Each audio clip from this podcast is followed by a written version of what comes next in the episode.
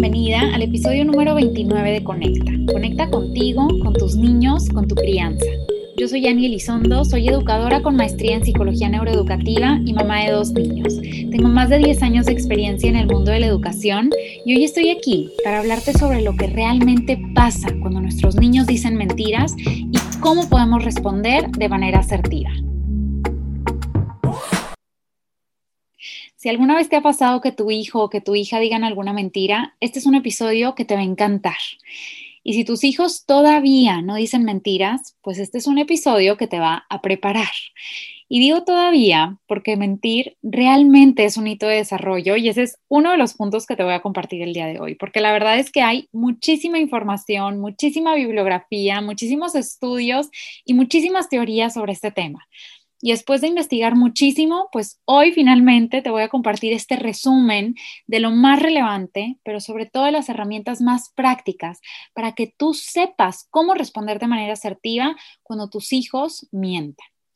Y bueno, vamos a empezar hablando sobre qué son las mentiras o cómo se clasifican estas mentiras. Mentir es decir lo contrario a lo que es verdad. Y a grandes rasgos existen dos tipos de mentiras, las mentiras prosociales y las mentiras antisociales. Las mentiras prosociales son esas mentiras que nosotros o que nuestros niños dicen para proteger a otros, para no hacer sentir mal a otro, para promover algún tipo de sorpresa, para promover alguna fantasía. Son como estas mentiras blancas o mentiritas piadosas. Y las mentiras antisociales, pues son todo lo contrario. Son esas mentiras que buscan el propio bienestar para yo salvarme de un castigo, para yo huir de una responsabilidad, para yo librarla, ¿verdad? Y bueno, ¿desde cuándo pueden aparecer estas mentiras? Esta habilidad cognitiva de mentir se va presentando de una manera escalonada. La mayoría de las investigaciones nos dicen que los niños empiezan a desarrollar esta capacidad de mentir alrededor de los tres años. Y alrededor de los cinco años, pues ya casi todos los niños pueden mentir y lo hacen sobre todo para evitar ser castigados. Es una mentira antisocial. A esta edad realmente muy pocos niños van a decir mentiras prosociales. Pero ya de los 7 a los 11 años empiezan ahora sí las mentiras prosociales, pues para proteger a otras personas, para hacerlas sentir mejor. Y de hecho los niños a estas edades piensan que estas mentiras están justificadas o que a través de estas mentiras están protegiendo realmente a otro. No solamente lo hacen por complacer a los adultos, lo hacen porque inherentemente piensan que es algo bueno. Y bueno, la investigación hasta la fecha nos dice que estas mentiras están motivadas por sentimientos de empatía y de compasión. Como diría la frase, haz de cuenta que el fin justifica los medios, o eso parecería, ¿verdad? Entonces, el tipo de mentira que dicen nuestros niños o que decimos también nosotros los adultos depende de la situación y del desarrollo de la teoría de la mente. Aquí vamos a acordarnos que la teoría de la mente es esta forma en la que la psicología nos describe esta capacidad que tenemos para distinguir nuestras propias creencias, intenciones, deseos, conocimientos, etcétera, de lo que puede haber en la mente de otras personas. Es este decir, el otro piensa diferente a mí. Entonces, la mentira prosocial es algo realmente complejo. Que un niño pueda mentir para proteger a otro, pues nos habla de que ahí mínimo ya desarrolló esta teoría de la mente, empatía, compasión, combinar la memoria con la imaginación, porque pues tiene que acordarse de los detalles para no revelar la verdad y también tiene que prever las consecuencias de sus palabras, tiene que prepararse a, a ver qué había dicho, cómo protejo la mentira, etcétera. Es algo realmente complejo. Es por eso que al principio les decía que es un mito de desarrollo, porque lograr decir mentiras es algo muy grande a nivel cognitivo. Y una de las grandes preguntas es, ¿por qué las dicen? ¿Por qué mi hijo dice mentiras? ¿Quién le enseñó? Pues bueno, la primera razón o la más común sí es el ejemplo o el modelaje que damos los adultos o los hermanos mayores. Y esto lo hacemos muchas veces de manera inconsciente, con frases súper cotidianas y súper comunes como, ay no, dile que ahorita no estoy. O, ay, mira, ¿verdad que te encantó el regalo de tu tío? Sí, te encantó, ¿verdad? Dile cómo te encantó. O, no, no te voy a dar de esta comida porque pica, no te va a gustar, sabe feo, la típica, ¿verdad? O nosotros tal vez cuando empezamos a dejar ver alguna emoción y nuestros hijos nos voltean a ver y, ay, ¿qué te pasa? ¿Qué tienes? Este, ¿Por qué estás triste? ¿Por qué estás enojada? ¿Por qué estás así? Y nosotros por haber sido educados en esta filosofía, en esta cultura de la represión emocional que teníamos hace años y que esperamos que cada vez exista menos, pues contestamos de manera automática, no, no me pasa nada, no, todo está bien. Sin querer queriendo, les estamos modelando este mentir para nuestro propio bien o para proteger a otros también, mentira prosocial o antisocial. Otra de las razones es las reacciones de otros. Nosotros sabemos que una de las necesidades más básicas de los niños es esta necesidad de atención y de conexión emocional. Es una necesidad inherente para la supervivencia. Ningún ser humano recién nacido puede sobrevivir sin la atención de un adulto, sin la atención de una figura de apego primaria. Entonces, nuestros niños son expertos a leer nuestras reacciones. Y si ellos mienten y nuestra reacción es intensa, es explosiva, a través de esa reacción nosotros les estamos dando atención. Y si en ese momento nuestros niños no tienen esa necesidad de atención satisfecha, pues entre más grande sea nuestra reacción, más atención les estamos dando, más estamos satisfaciendo esa necesidad de atención y más lo van a seguir haciendo, más van a seguir mintiendo, para ganar esa atención y para satisfacer esa necesidad primaria. Otra de las razones por las que mienten es tal cual para hacer sentir mejor a otro o para protegerlo, es la mentira prosocial en su máximo esplendor. Y otra de las razones por las que mienten es por este mecanismo de defensa, para salvarse de un regaño, para evitar un castigo, para evitar ser juzgados, etc. ¿Y qué dice la ciencia sobre esto? Pues bueno, como les platicaba, existe muchísima evidencia científica sobre este tema y hoy les voy a compartir solamente los cuatro estudios más interesantes que encontré. Cuatro estudios que me impactaron, que me encantaron y que creo que nos pueden hacer llegar a muchísimas conclusiones valiosas. El primer estudio fue en el 2015, hecho por la Universidad de Cambridge, y en este estudio había un adulto en donde le enseñaba su obra de arte a un niño de entre 5 y 7 años y era una obra de arte realmente fea. Entonces, aquí había dos escenarios, uno en donde el adulto parecía indiferente y otro en donde el adulto estaba triste porque no le había gustado cómo había terminado su obra. Y bueno, ¿cuál fue el resultado del estudio? Pues el resultado del estudio fue que los niños que veían al adulto triste trataban de consolarlo diciéndole que su obra era hermosa, que estaba súper bonita, que era la mejor que habían visto, mentían para tratar de mejorar su estado de ánimo. Y los niños que veían al adulto que parecía indiferente, pues le decían la verdad o no opinaban nada al respecto de su obra. Entonces, este estudio nos demuestra las habilidades sociales y de empatía emocional que necesita tener un niño para decidir mentir a beneficio del otro, por el bien del otro. Porque aquí no estaba en juego que el niño fuera a ser castigado o no. El único factor de cambio era el estado emocional del adulto. Ese es uno. Otro estudio que me encantó es uno de la Universidad de Toronto, hecho en el 2013 y publicado en la plataforma de la APA. Aquí se le pidió a 65 niños de entre 2 y 3 años que no vieran un juguete cuando el experimentador no estaba ahí. Entonces, como nos podríamos imaginar, el 80% de los niños no se pudieron aguantar y sí voltearon a ver el juguete. Y cuando regresa el experimentador y le pregunta si lo había visto escondidas o no, pues la mayoría de los niños de dos años fueron honestos y confesaron la verdad. Pero a medida de que aumentaba la edad, pues más niños decían mentiras. Y después, cuando les hicieron preguntas de seguimiento para ver qué tanto podían mantener la mentira o no, pues la mayoría de los niños no lograron ocultar su mentira y terminaron diciendo la verdad. Acuérdense que eran niños entre dos y tres años. Apenas puede como empezar esta habilidad para mentir.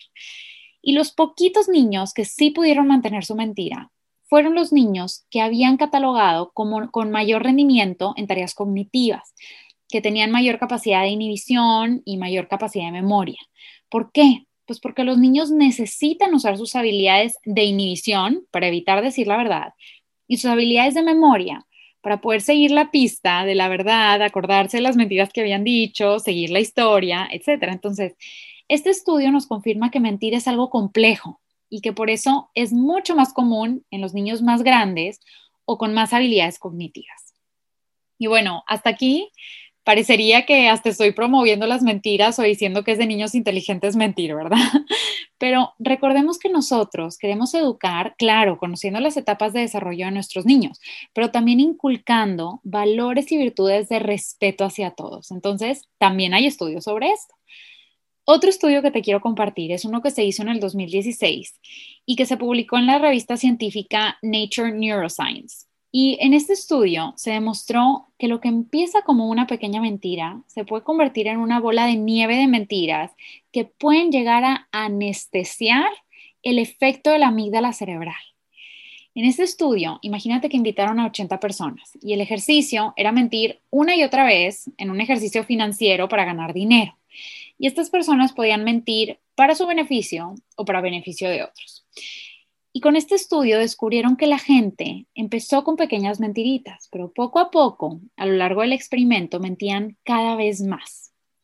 Y algo interesante de esto es que esta escalada de deshonestidad pues se daba solo cuando los participantes mentían para su propio beneficio, no cuando lo hacían para el beneficio de los demás.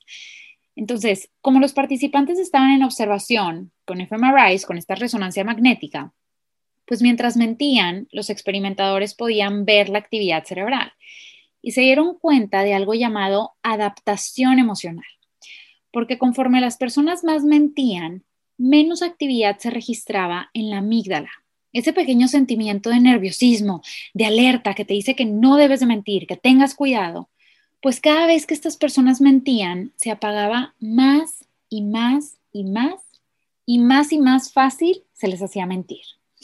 Este estudio comprobó que si no se le pone un alto a las mentiras, sobre todo a las mentiras antisociales, pues más se promueven, más continúan y más natural se hace este ejercicio de mentir. Esto es algo impresionante. Entonces, definitivamente no todas las mentiras son iguales. Los niños mienten por su beneficio o por el beneficio de otros, y muchas veces somos nosotros los adultos quienes se los enseñamos o quienes lo normalizamos a través de nuestro comportamiento, de nuestras palabras. Y aquí, ¿qué podemos hacer? Pues bueno, antes de compartirte las herramientas prácticas de este episodio, te voy a compartir la cuarta investigación que me encantó. En el 2014, también la Universidad de Toronto hizo un estudio con niños de 3 a 7 años en donde compararon la efectividad de cuatro cuentos clásicos que buscan promover la honestidad.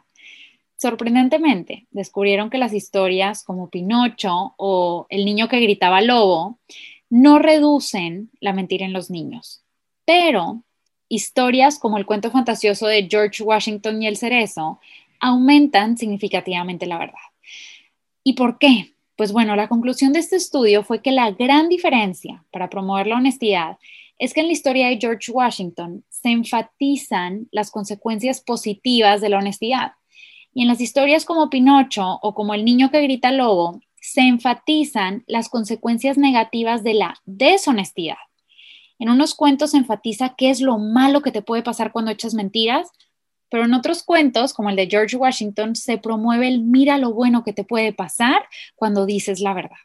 Y de hecho hicieron la prueba modificando la historia de George Washington para que se enfocara en lo negativo y contándola así, tampoco se promovía la honestidad en los niños. Entonces, las historias que se enfocan en los buenos resultados, en decir la verdad, pues son las historias que mejoran con éxito la honestidad de los niños. Este es un estudio que promueve alentar la honestidad en los niños y educar de manera positiva, enfocándonos en qué es lo que sí esperamos ver en ellos. Y ahora sí, aparte de fomentar qué es lo que sí esperamos ver de nuestros niños, pues cuáles son esas herramientas prácticas que te voy a compartir. La primera herramienta es cuando escuches a tu hija o a tu hijo que dicen una mentira o cuando atrapas una mentira, número uno, mantén la calma. Mantener la calma nos hace entrar en un estado de enseñanza y estar en un estado de calma que a ellos los hace estar abiertos para aprender y receptivos para lo que nosotros les vamos a decir, contrario a que empecemos luego, luego a gritar, a amenazar, a dar castigos. Después, número dos, en lugar de juzgar o de etiquetar en ese momento, vamos a detenernos y nos vamos a cuestionar por qué está mintiendo. ¿Es una mentira prosocial? ¿Es una mentira antisocial? Lo está haciendo porque no me tiene la confianza para decirme la verdad, porque tiene miedo de perder mi amor, mi cuidado, porque tiene miedo de que lo castigue, porque tiene miedo de cómo yo voy a reaccionar. Lo hace para conseguir algo, para llamar la atención, para proteger a alguien. Y aquí algo que puede ayudar muchísimo es narrar lo que tú sabes hasta ahorita, como tratar de invitarla o invitarlo a que complete el final de la historia. A ver, mira, estoy viendo que la pared está rayada. La verdad es que nadie ha entrado a la casa hoy. ¿Tú sabes qué fue lo que pasó? ¿Tú sabes quién me va a ayudar a limpiarla? Cuando nosotros damos como estas preguntas abiertas que promueven la curiosidad, que no incriminan, sino que abren el diálogo, pues es mucho más fácil ayudar a nuestros niños o les estamos dando muchas más facilidades a ellos para que se abran y para que practiquen la honestidad y que no se sientan intimidados. Y después de eso, ya desde la raíz del comportamiento, pues nosotros podemos demostrar empatía, podemos validar las emociones, podemos enseñar cómo lograr ser honestos o cómo reparar el daño. Y aquí no es ceder, no es dejarlo pasar, no es hacernos de la vista gorda, es simplemente validar la emoción e invalidar el comportamiento. Es válido que te sientas así, no es válido que actúes así. Y después de eso, alentamos. Ya que nos dijeron la verdad, gracias por decirme la verdad. A veces es difícil ser honestos. Gracias por contarme qué fue lo que pasó. Yo sé que a veces te puede costar trabajo, yo sé que a veces puede dar miedo. Y aquí también parte de alentar es justamente el contar estos cuentos o historias que platicábamos, que sí valoran decir la verdad, enfocarnos en lo positivo.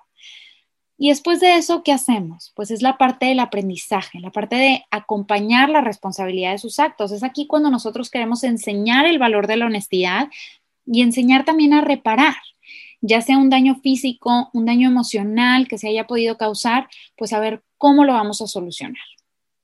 Y todo esto se une a nuestras tres claves de crianza. La primera, nosotros educamos pensando en qué adulto queremos que se convierta nuestro hijo para así poderle dar las herramientas que necesita para lograrlo. La segunda, cuando nosotros modelamos y lo hacemos primero, ellos nos van a ver, nos van a entender, van a aprender y lo van a poder hacer también.